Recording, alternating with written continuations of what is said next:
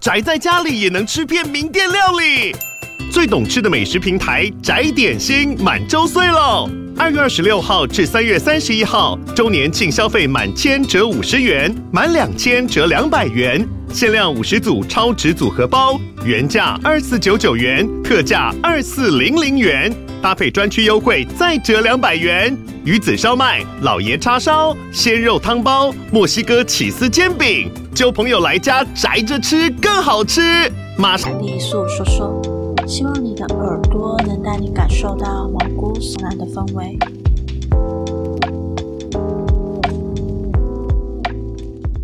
我想分享的这个故事是我真实的经历。我上高中的时候，有一阵子有搬到外婆家，暂时住了一段时间。而那段时间却碰上了一件影响我一辈子的怪事。从小到大都没有碰上什么大灾厄跟难事，再加上我可能是阳气太重的关系。所以不管走到哪里，永远都是整个家的人都碰上怪事的时候，却只有我什么也没碰到，什么也没看见。这是真的，我阳气重到连我自己都觉得寂寞。我是家中的老大，下有一对弟妹。如果不同的是，他们反而天生你听，连忙告诉父母，但他们认为是我太累，想太多。我当时也才高一啊，我不知道该怎么办，但直觉外婆一个人在那里很危险。所以我就跟爸妈商量，要长时间陪外婆住下去。而外婆家客厅有佛桌，全天二十四小时有佛经放送。我每次都会烧香拜拜，因为我希望能保佑我跟外婆。然而半夜的时候，常常怪声没有减少，反而越来越严重了，甚至到后来开始逐渐扩散了出来。有一天夜里，我不知道睡了多久，我突然醒了过来。那时候我是侧睡的，面朝里面背对门口。突然，我听到身后传来有人走进我房间时，踏上地板巧拼的挤压声。说也奇怪，这时候客厅的佛经机，它传来的佛经却开始断断续续，而且还出现了杂音干扰。我非常害怕，在心里空隙，正慢慢的从棉被的边缘，慢慢的要钻进被窝。我当时也不知道怎么想的，可能吓到失去理智吧，我就给那个东西一脚，踹出了我的棉被，然后压迫感就猛地消失，而我也睡了过去。隔天我回想着昨晚的事情，瞬间一阵恶寒。昨天晚上我踢出棉被的东西，似乎是人的头顶，而且还留着长发。自从那晚后，我吓得躲回家去了，至少两个礼拜没去外婆家吧。爸妈虽然平时有拜神佛，但对我的话却完全不信。他们认为是我电视看太多。可这些事情真真切切的发生在我身上。幸运的是，我回家后生活似乎又正常了起来。那些怪东西看起来并没有跟在我身上，这也让我感到困惑。毕竟我从小听到的说法是，如果家里有闹凶，一进去便被缠上。但是外婆家的东西似乎就是只在外婆家的范围内，一旦出了门就会消失。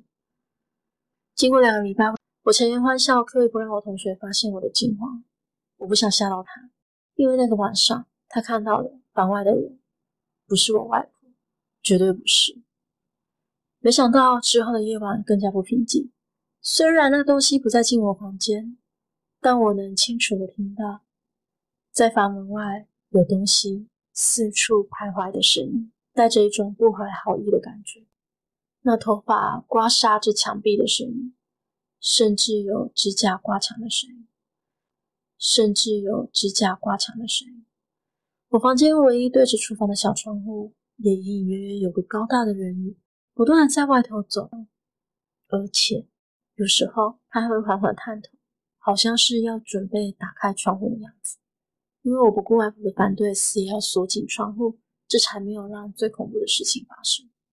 这一切的一切都是我为了要继续留在外婆家，因为不知道怎么了，我总感觉那东西顾忌我，而这样的直觉在接下来发生的一件大事后，我更加的确信笃定了。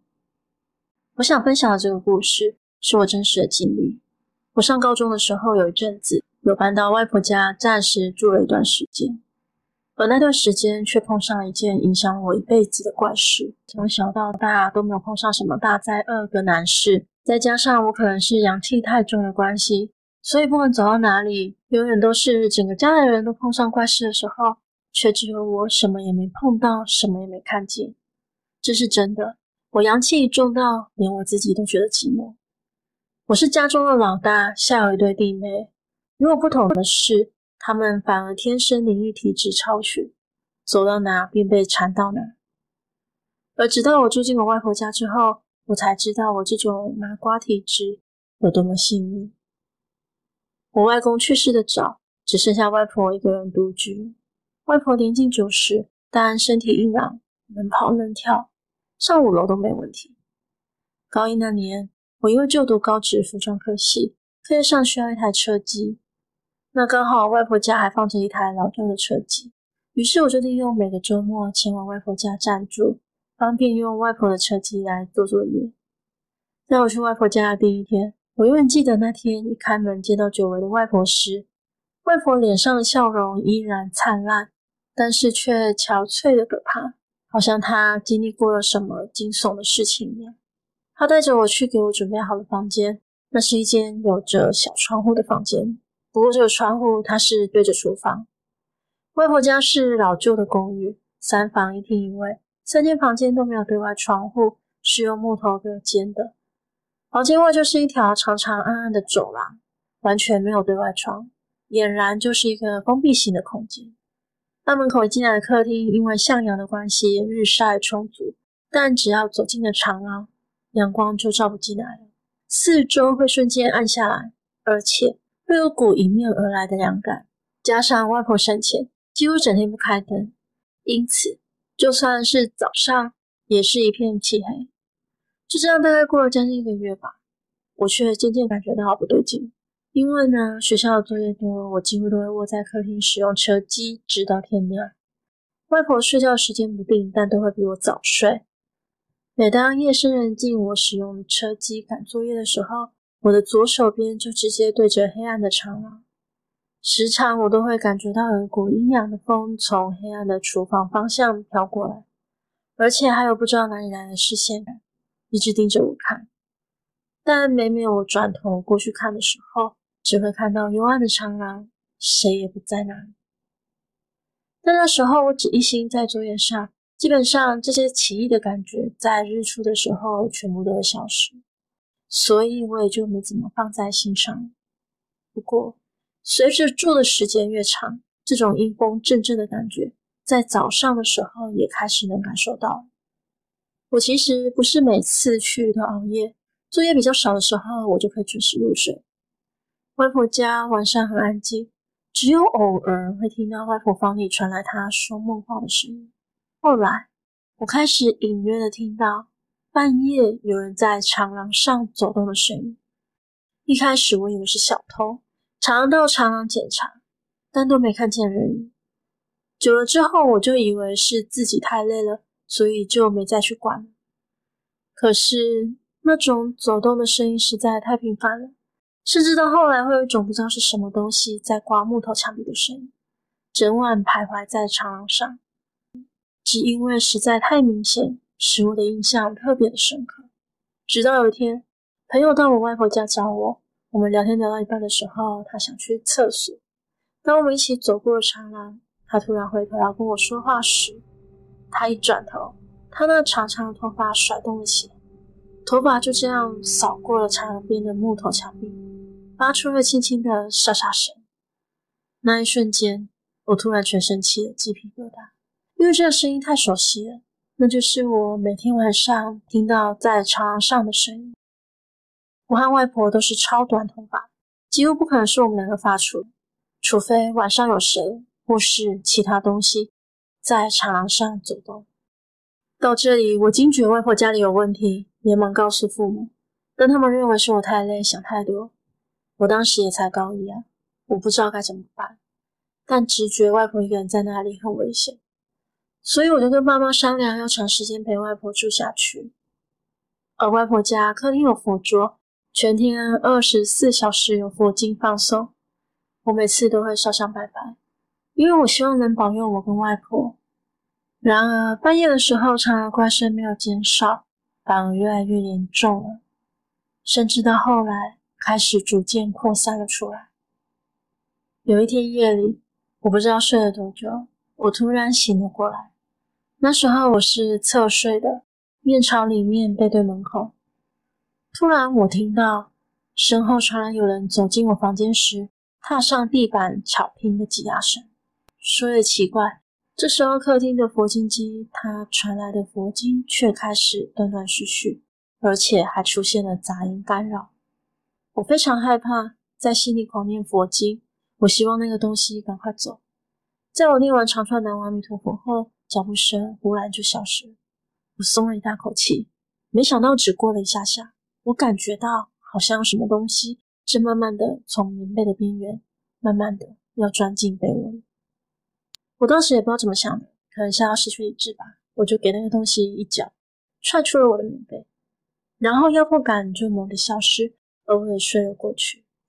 隔天，我回想着昨晚的事情，瞬间一阵恶寒。昨天晚上，我踢出棉被的东西，似乎是人的头顶，而且还留着长发。自从那晚后，我吓得躲回家去了，至少两个礼拜没去外婆家吧。爸妈虽然平时有拜神佛，但对我的话却完全不信。他们认为是我电视看太多。可这些事情真真切切的发生在我身上。幸运的是，我回家后生活似乎又正常了起来。那些怪东西看起来并没有跟在我身上，这也让我感到困惑。毕竟我从小听到的说法是，如果家里有闹凶，一进去便被缠上。但是外婆家的东西似乎就是只在外婆家的范围内，一旦出了门就会消失。经过两个礼拜，我也不知道哪里来的勇气，我决定再次重返外婆家，因为我隐约的感觉到外婆一个人在那里可能会很危险。我也曾想要求助，但高人是要看缘分的，二来也是需要钱的。我一个学生哪来的钱和人脉？我再次回去的那一天，到外婆家的时候已经很晚。当我打开门的瞬间，我看到的是客厅里唯一神坛上红光映照着整个四角的空间，而神坛上的观象没有了往日的慈悲，反而有股毛骨悚然的狰獰，好像在告诉我：你不应该回来。我安慰自己，别去看观音像，才使我当下没有转身逃走。当我再度面对着那黑暗的长廊，我做了一番心理建设，才咬着牙穿过。我快步进入我的房间，用力的关上房门，并立刻打开所有的灯。外婆早已睡下，但我仍然可以听到从她房里传来的她的喃喃自语。接下来继续着往常上课、下课、赶作业的作息。后来期中考快到了。外婆家离考场近，我的一位同学就来我外婆家借住一晚。当时已经好几天晚上都蛮平静了，加上我不太会拒绝别人，所以朋友就来。我同学打地铺，我们两个在黑暗中你一言我一语，聊着天入睡。早上我们两个起床后各自出门赶往考场和学校，因此也没有太多对话。直到在隔一天，我们两个在教室聊天的时候，我朋友笑笑的说：“诶、”那天半夜的时候，我突然醒来，发现你的房门是半开的。然后门外你外婆半蹲着，往我们房里看。我当时吓了一跳，还以为是谁。我听了之后，当场脸色铁青，背脊发寒，整个鸡皮疙瘩冲了上来。我鬼使神差的问了同学一句：“你看到的是长头发吗？”同学就说：“对啊，怎么了？”我外婆呢，因为平常有在染发。所以那天戴着浴帽一整个晚上，我同学根本就不会知道我外婆是短头发这件事。我强颜欢笑，刻意不让我同学发现我的惊慌。我不想吓到他，因为那个晚上他看到的房外的人不是我外婆，绝对不是。没想到之后的夜晚更加不平静。虽然那东西不再进我房间，但我能清楚地听到，在房门外有东西。四处徘徊的声音，带着一种不怀好意的感觉。那头发刮痧着墙壁的声音，甚至有指甲刮墙的声音。我房间唯一对着厨房的小窗户，也隐隐约约有个高大的人影，不断的在外头走动，而且有时候他还会缓缓探头，好像是要准备打开窗户的样子。因为我不顾外婆的反对，死也要锁紧窗户，这才没有让最恐怖的事情发生。这一切的一切都是我为了要继续留在外婆家，因为不知道怎么了，我总感觉那东西顾及我，而这样的直觉，在接下来发生的一件大事后，我更加的确信笃定了。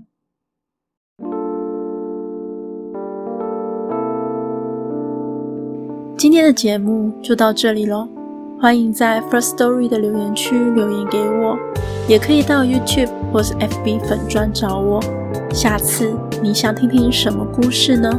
我们下次见喽。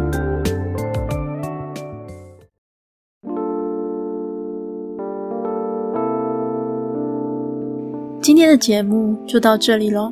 欢迎在 First Story 的留言区留言给我，也可以到 YouTube 或是 FB 粉专找我。